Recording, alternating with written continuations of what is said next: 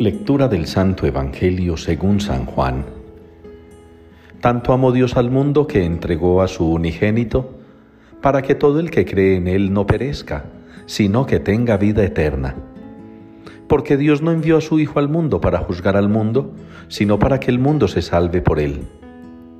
El que cree en Él no será juzgado, el que no cree ya está juzgado, porque no ha creído en el nombre del unigénito de Dios. Palabra del Señor. A ti gloria y alabanza por los siglos. Es la respuesta que nos ofrece hoy la liturgia para el salmo que ha sido elaborado con un bello texto del profeta Daniel. A ti gloria y alabanza por los siglos. Es la expresión que nos une como familia, como comunidad de fe, como hijos de Dios, como pueblo elegido del Señor. Nos une esta expresión como miembros de la Iglesia Católica, que creemos en un solo Dios, que es tres personas distintas, que es el Padre, el Hijo y el Espíritu Santo.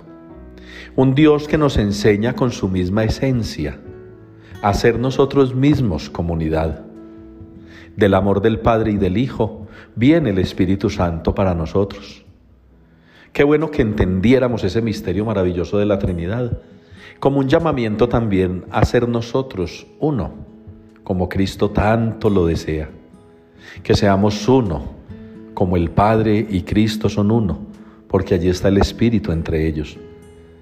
Que nosotros podamos conservar la unidad que conserva Dios, único Dios verdadero en sus tres personas distintas. Nosotros, compuestos de cuerpo, alma y mente, pudiéramos mantener una unidad de vida.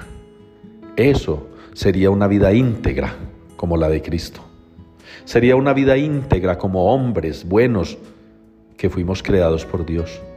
Una vida íntegra orientada siempre por el influjo del Espíritu Santo. Una vida íntegra como nos lo pide la Trinidad. Ojalá mis hermanos, pues hoy en esta celebración de la solemnidad de la Santísima Trinidad, o lo que yo llamo coloquialmente el Día de Dios, seamos nosotros capaces, con el salmista del texto de Daniel hoy, alabar y bendecir al Señor, glorificarlo por los siglos, no solamente de palabra como les insisto tanto, sino con nuestro estilo de vida, que así como miramos a la Trinidad, no solamente para pedirle y rogarle o a veces recriminarle, la miremos también a esa Santa Trinidad como un modelo a seguir, un modelo en el que íntegramente le entreguemos nuestra vida, nuestro ser y nuestro quehacer.